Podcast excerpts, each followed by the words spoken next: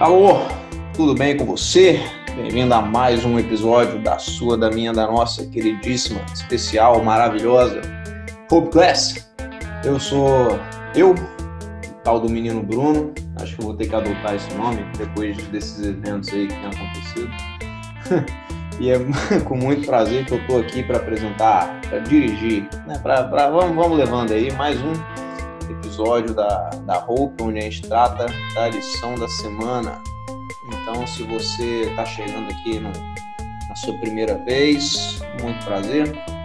É, vamos comentar sobre o assunto da lição dessa semana, do, da, da lição jovem, né? E a gente tem feito isso aí através da, da pandemia para que nossa, a nossa saudade lá da, da classe na Igreja Central de Vitória não seja assim tão grande. E aí, como sempre, a gente traz uma sequência de, de convidados maravilhosos, incríveis e com certeza tem muito a, a adicionar aqui na nossa conversa é, para que o nosso papo seja gostoso e, e, e né, que envolva lição e que seja interessante para todo mundo. Eu estou aqui, claro, com ele de sempre, meu mestre, meu professor, o cara que dirige a Hope com suas mãos de colocar imperador, mas é querido pelo povo, claro. Ronald, e aí, Ronald, como é que você tá? Fala, Galter. Eu tô aqui no meio do mato novamente, em Alto Bom Jesus. Dessa vez eu já jantei, então estava pronto para poder começar nosso podcast e ansioso para a gente poder fechar com chave de ouro essa trilogia aí que foi lançada na, na nossa lição. E essa semana o papo tá muito bom e eu trouxe exemplos muito legais aqui que eu acho que a galera vai curtir. Fenomenal. Então, se, se, se, semana passada o cara tava esperando o arroz ficar pronto, hoje ele já devorou arroz, arroz até com os grilos que estão aí atrás fazendo parte do, da nossa lição também. É, e também o Ronald, seu convidado do Ronald, nosso querido Gilberto. Falei, Gilberto, como é que você tá? E aí, pessoal, salve, salve. Aqui o de sempre, né? Quarentena, aí de tarde mais um pouquinho de quarentena, aí de noite aquela dose de quarentena, né? Para não perder o costume. Mas fazendo os trabalhos de sempre, né? A gente continua mesmo em casa, né? Com criança, com meu filho Benjamin, que a gente tem que brincar com ele o tempo todo, né? Aí nas brechas assim de horário a gente consegue escrever uma outra coisa, trabalhar, fazer alguma atividade. Não tem sido muito simples, mas por outro lado tem sido muito agradável você poder ficar em casa com a família, etc, né, dedicar um pouco mais de tempo, já que essa pandemia nos obriga, né, aqueles que podem, né, evidentemente, a ficar em casa. Eu particularmente estou de certa forma gostando de trabalhar um pouco mais em casa, né, porque antes eu não parava em casa, então agora estou ficando mais em casa e para mim está sendo muito bom. E é um prazer estar com vocês aqui para, é, de certa forma, contribuir com algumas ideias, com alguns pensamentos a respeito dessa lição, que é um tema muito importante para todos nós, para os jovens, para os adultos, com relação ao testemunho. Vai ser muito bom poder contribuir e ouvir também de vocês as opiniões, etc., as ideias. E estamos aí. Uma boa noite também para todos né, que que estão nos que, que irão nos ouvir, né, evidentemente, mais, mais depois. Mas um grande abraço a todos aí, Ronald, Galter. Valeu, galera. Show de bola. Graças a Deus está tudo bem aí com você, com sua família, também com todos nós aqui. Cara, por incrível que pareça, minha rotina tá igualzinha a sua, cara, no que toca a quarentena. Mas realmente, é, estamos bem, estamos em casa, estamos em família, e tudo de bom e que continue assim, que isso acabe também o mais rápido possível. Então, sem mais delongas, vamos lá para o que interessa, que é a lição dessa semana, lição número 5, de título O Poder do Discipulado Testemunho. Então, como o Ronald muito bem lembrou aí na sua, na sua introdução, é, essa lição ela foi meio que uma sequência de três, né? E ela trata aí de o poder do discipulado, como se fosse um tema geral, e aí o que são esses poderes mágicos, né? Que, e também o que é o discipulado. Então, a gente viu que o poder da oração foi um, é, o, estudo da Bíblia é outro poder, e agora a gente tem o testemunho. E aí, já na prévia de sábado, a gente tem uma história legal aí, né, uma comparação que trata do, é, do Mar da Galileia, lá em Israel, né, e como esse mar é um mar, é, ele é vivo, ele é, ele é cheio de vida, as pessoas navegam por ele, né, pescadores e, e embarcações, e como lá você tem peixes e tal, porque esse mar, ele, ele, é, ele é cortado, né, ele recebe água e a, e a sua água tem uma, uma direção também, né? tem um, um fim. Então, ali você tem um fluxo de vida muito intenso. E, e, aí, por isso, esse mar, ele é um mar que é tratado como importante, né? A gente tem o mar da Galileia na Bíblia várias vezes e tal. E, e faz uma, uma comparação com o Mar Morto. Então, a gente tem essa disparidade aí, né? Entre o Mar Morto, porque o Mar Morto, ele recebe as suas águas de uma fonte, mas é, o seu a sua a sua fonte ela termina ali, ela não tem um escoamento. Então tudo que ela recebe para tudo que o, o Mar Morto recebe para ali. Então, com a evaporação da água, a água fica com uma, uma salinidade altíssima e aí conhecido, né, o mar que não tem vida lá, não tem peixe, as pessoas mal mal conseguem afundar. E aí, em cima dessa comparação, a gente tem a moral da história, né, que é quando nós recebemos um fluxo, uma, uma fonte de vida que flui através de nós e passa de nós também para frente, é, nós continuamos vivos. Mas se a gente não se preocupa com a nossa fonte de alimentação, com a nossa é, alimentação espiritual, e para onde nós vamos dirigir essa alimentação espiritual, aí então a gente acaba morrendo de uma forma espiritual também. E é, essas fontes né, foram tratadas aí como a oração, o estudo da Bíblia e também agora o testemunho. E esses três fatores aí trazem resultados maravilhosos na nossa vida, não tenha dúvida disso. Então, antes de eu dar minha visão geral aqui sobre o assunto, eu puxo para ele o nosso adestrador de grilos, Ronald. Diz aí, cara, quais são seus, seus pensamentos sobre a lição dessa semana?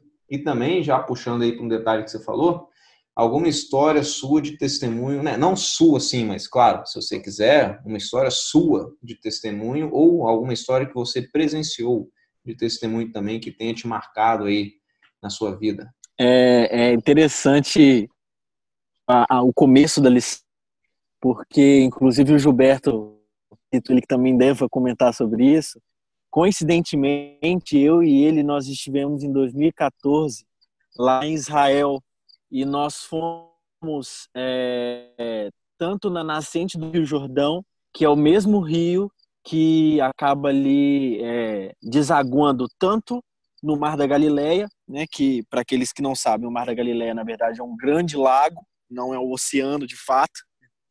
Ele deságua ali no Mar da Galileia e ele continua né, o rio, o trajeto do rio continua e até chegar no Mar Morto.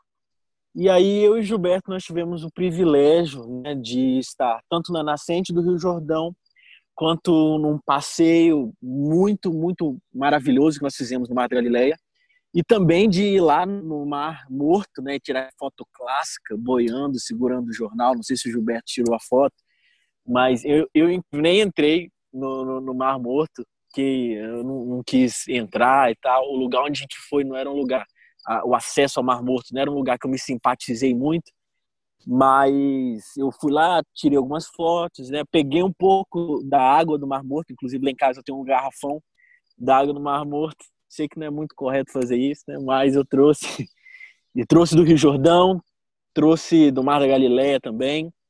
A gente ficou hospedado no hotel ali bem próximo do Mar da Galileia, onde a gente tinha acesso àquela água ali. Mas eu acho que o ponto mais interessante que eu achei dessa introdução foi justamente esse, né? Porque ele faz uma comparação com a nossa vida espiritual e esses dois lugares, esses dois lagos, né?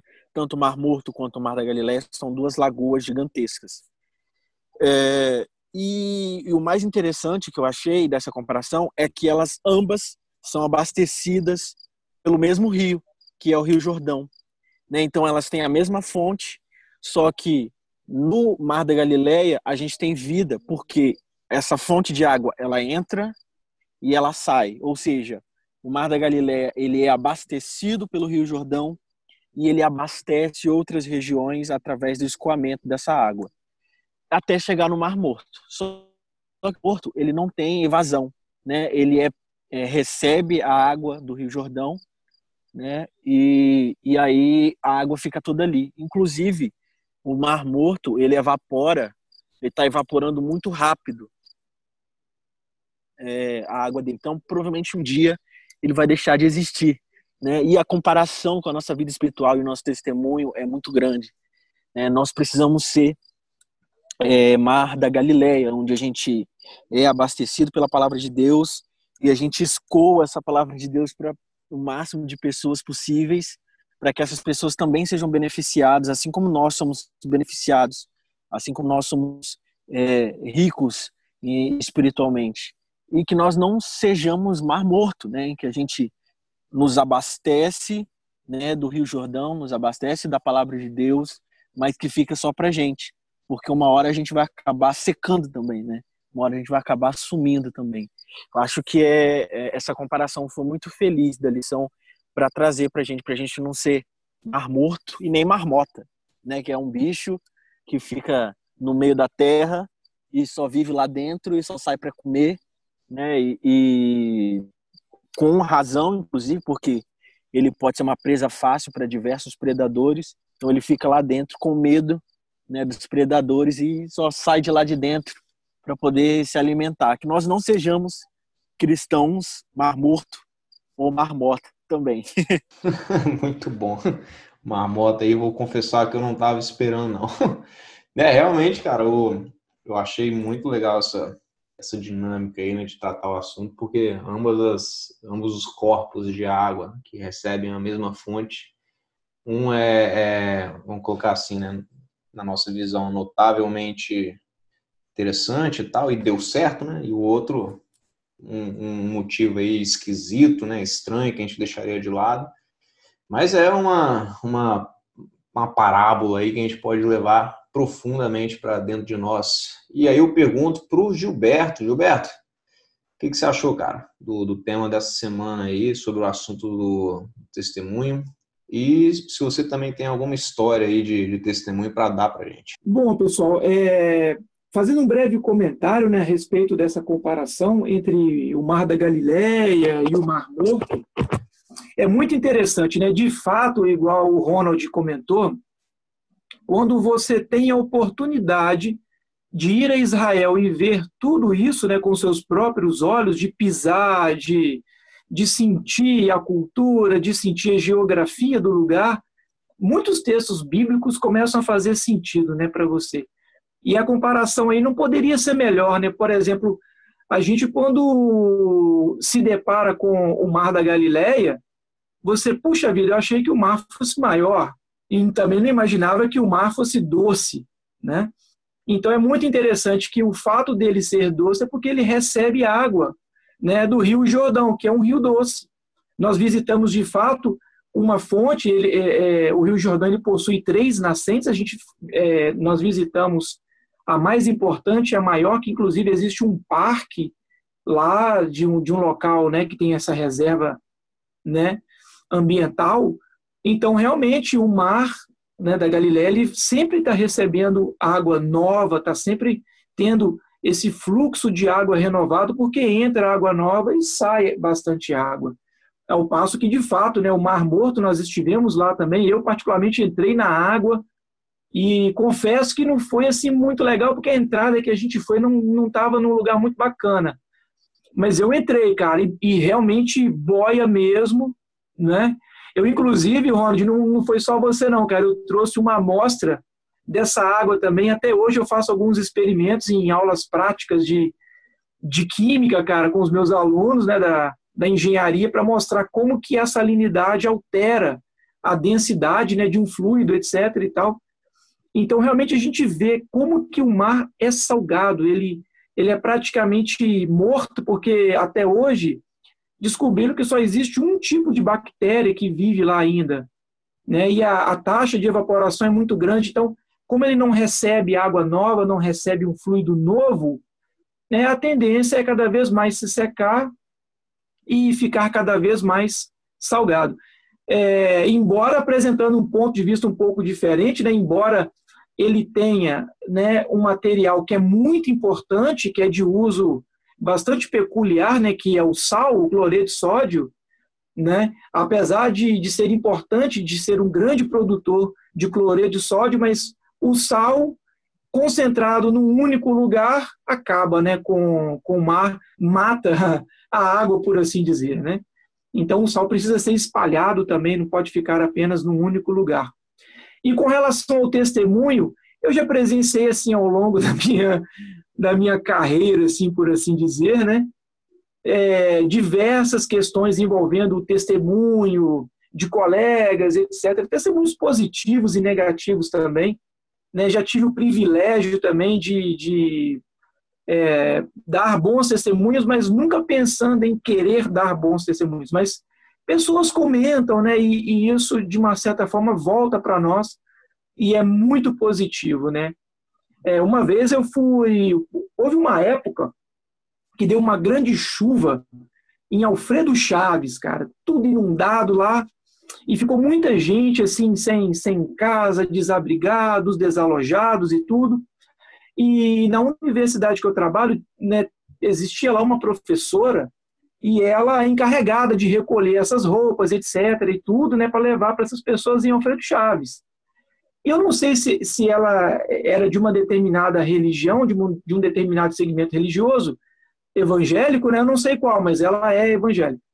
Então, aí ela, nos grupos, né, na mídia social, convocando as pessoas para levarem o, o, as roupas e tudo, eu já estava em casa, era uma sexta-feira, né, num, num, num trabalho sexta-feira à noite, então eu estava em casa, mas eu vi essa mensagem e decidi, cara, juntar as roupas que eu tinha lá, voltei na instituição, né, com, né, de roupa normal, uma calça jeans e uma camisa de malha, levei essas roupas num saco, né, e essa professora estava aplicando prova até na, na, na, época, aí eu bati né, na, na, na porta da sala, aí ela olhou para mim assim, eu, de roupa normal, eu estava sem crachá da instituição, etc., e aí eu com um saco de roupa, né, para entregar para ela, que ela levasse lá para a coisa, né, pro, pro, lá para o Feito Chaves.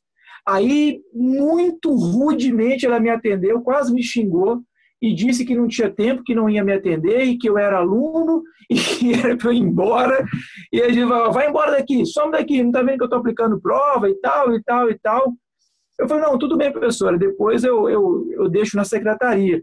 Então, tirei meio que por menos, desci e deixei o saco de roupa na secretaria. E disse, ah, né, na época com a secretária, oh, essa, esse pacote de roupa aqui é para a professora tal e tal, ela está aplicando prova agora, mas é o professor Gilberto que deixou aqui. Aí vocês, por gentileza, né, puderem entregar para ela, eu agradeço. Ok, cara, quando ela se deparou lá na secretaria com aquele saco de roupa e percebeu que aquele saco era daquele professor que tinha levado e que ela brigou, xingou, mandou embora e praticamente expulsou da sala, Aí ela me, me encaminhou um e-mail né, e, e, disse: Puxa, olha, eu não, não, não tô com cara nem para escrever essa mensagem e tudo. E aí, gente, olha, eu percebi como que é delicado, como que é muito, muito complicado o nosso testemunho. E assim, o testemunho dela foi péssimo, né? Foi muito ruim. Mas eu tirei por menos, evidentemente, mas serve de lição para gente, né? Será que de repente a gente né, tem tratado todo mundo né, com educação? Enfim, no caso dela, ela não sabia nem quem eu era. Então, fica muito complicado. Então, um testemunho, nosso comportamento conta muito lá fora. E um amigo né, costuma dizer que a nossa vida lá fora é a Bíblia de muita gente. Então, que a gente continue, né? Sempre dando esse testemunho, dando bons testemunhos de comportamento, etc. e tal. É, é isso aí. Rapaz, que história. É, realmente, cara, a gente vê como é, é uma coisa vital é, o nosso testemunho, porque eu vou colocar testemunho na, na seguinte ideia: é, como nós somos perante as outras pessoas, não uma história, né, de ah, uma coisa que eu fiz, mas o que a gente é, porque afinal a gente pratica aquilo que, né, nosso coração, é, o que está dentro do nosso coração, o que está dentro da nossa mente. Então, a gente precisa se preocupar muito com isso, a forma como a gente trata as outras pessoas e a forma como nós nos comportamos, né, na frente das outras pessoas, porque é através de uma oportunidade dessa que uma pessoa pode achar interessante aquilo que você faz ou aquilo que você deixa de fazer e conhecer então né, essa, essa sua parte aí da sua vida que você vai para a igreja e tal, e você adora um Deus e você é assim, você tem este determinado padrão de vida e de comportamento, porque é isso que você acredita que é o certo a se fazer. Então, o testemunho ele é fortíssimo na no convencimento das outras pessoas a uma ideia sua. É, eu pensei, eu lembrei aqui, cara, de um de um exemplo que eu vi há pouco tempo atrás. Eu estava assistindo um documentário, o nome do documentário é Humanos, e aí, ou Humano, não sei. E aí é, eles, eles selecionam várias pessoas de vários contextos e nacionalidades e situações diferentes e, e perguntam para essas pessoas uma sequência de coisas, né? Ah, o, o, que, o que é o amor para você? É, o que você acha da felicidade tal? Como você pensa sobre a vida? E aí, uma das perguntas era justamente essa: é, para você, o que é o amor? E aí tinha o documentário já abre com esse cara. Aí, se você nunca viu o documentário, peço perdão, porque eu irei contar aqui uma das cenas iniciais.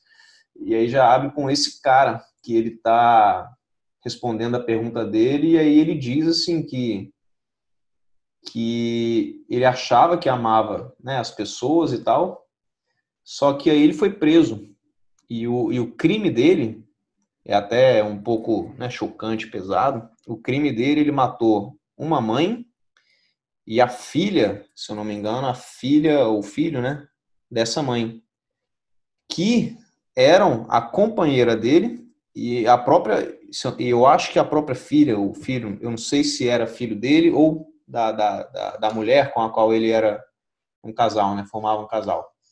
Enfim, ele matou essas duas pessoas e foi preso. E aí ele descobriu o amor através de uma senhora que visitava ele na, na cadeia e tratava ele bem e cuidava dele e tal, né? Dava uma comida, talvez uma roupa.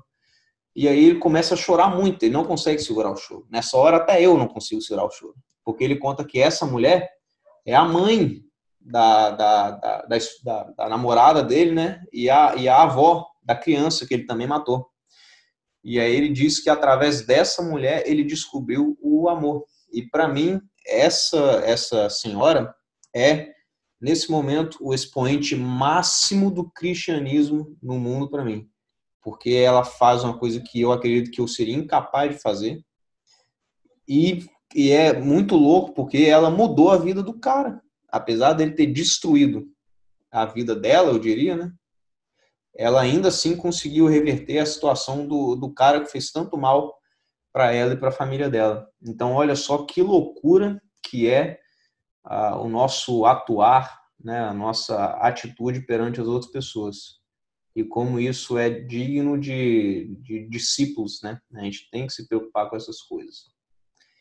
Então, eu vou puxar aqui para um ponto onde a gente trata dos nossos pensamentos finais aí, Ronald, há algo que você queira adicionar à nossa conversa? É, eu acho muito interessante essa parte de testemunho, porque eu, é, eu tenho algumas pessoas da minha família que foram adventistas, né, que já faleceram. E, na verdade, eu vou dar dois exemplos aqui. Um, ele nunca foi adventista, mas ele deixou um exemplo muito muito bonito na minha família, que ele era o irmão mais velho da minha mãe. É, a minha família é uma família, por parte de mãe, grande parte adventista. Eu sou a terceira geração de adventista, terceira, quarta geração de adventista na minha família. E, e, esse meu tio, que ele cresceu na igreja adventista, mas quando ele era mais velho, ele não estava mais, ele dirigia ônibus, esses ônibus que fazem linhas grandes, né? Entre intermunicipais, né? É, e aí ele indo para o lado da Pedra Azul, né, desse lado que eu para esse lado aqui que eu tô, ele acabou se envolvendo num acidente de ônibus, né? E ele tentou salvar o máximo de pessoas que ele conseguiu nesse acidente. Ele poderia ter conseguido sobreviver ao acidente se ele não tivesse tentado salvar essas pessoas, né?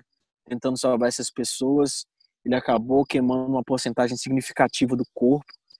É, depois do acidente, ele ficou alguns dias, semanas é, vivo, mas não conseguiu permanecer vivo e acabou falecendo. E, e ele era uma pessoa assim extremamente significativa, assim, que é uma pessoa extremamente significativa na minha vida. É, uma outra pessoa também que, que me dá um testemunho muito bonito é o meu avô paterno, ele é pai do meu pai, em que a situação econômica da minha família, na época eu nem havia nascido ainda, não era tão boa, mas ele tratava a minha mãe como se fosse uma filha dele, né? E ele era uma pessoa muito bondosa também, que se tivesse condições tirava de si mesmo para dar para outras pessoas.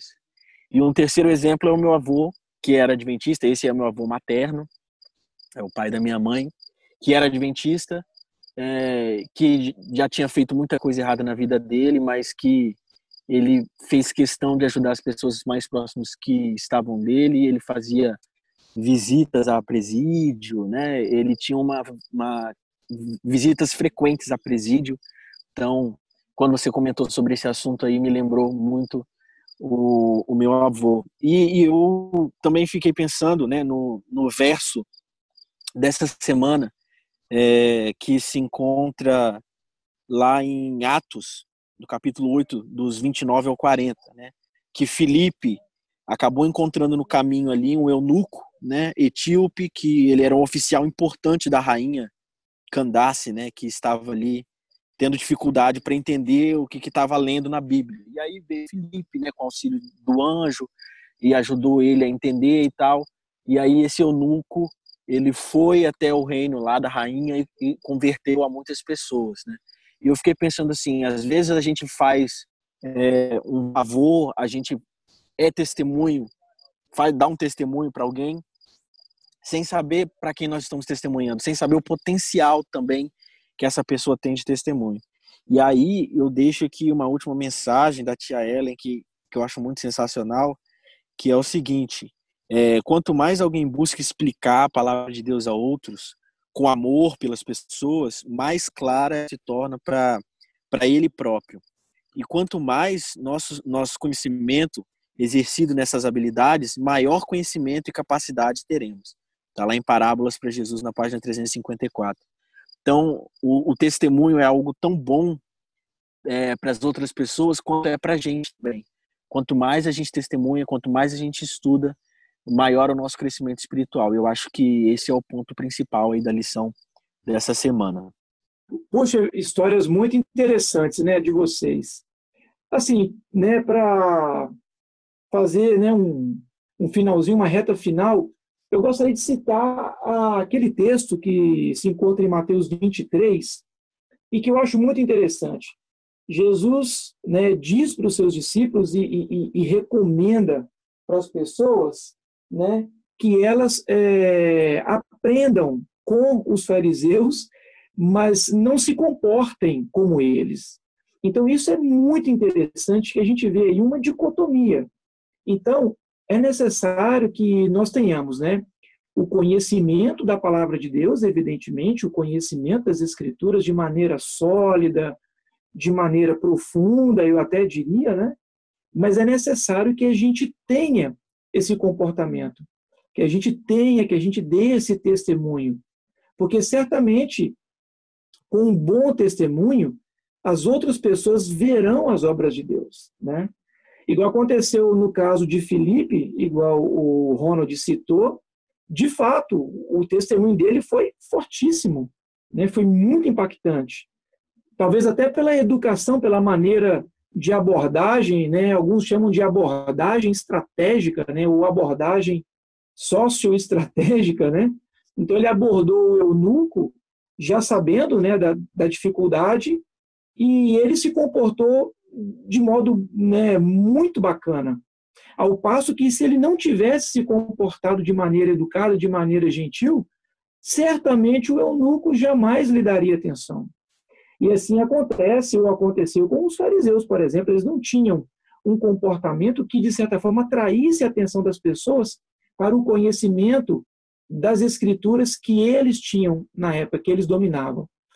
Então, isso que eu queria chamar a atenção, que é necessário o conhecimento, é necessário né, a oração, é necessário, né, digamos que o conhecimento bíblico de um, de um modo geral, mas é necessário que a gente se esforce pelo comportamento. Eu tenho me esforçado bastante, por assim dizer.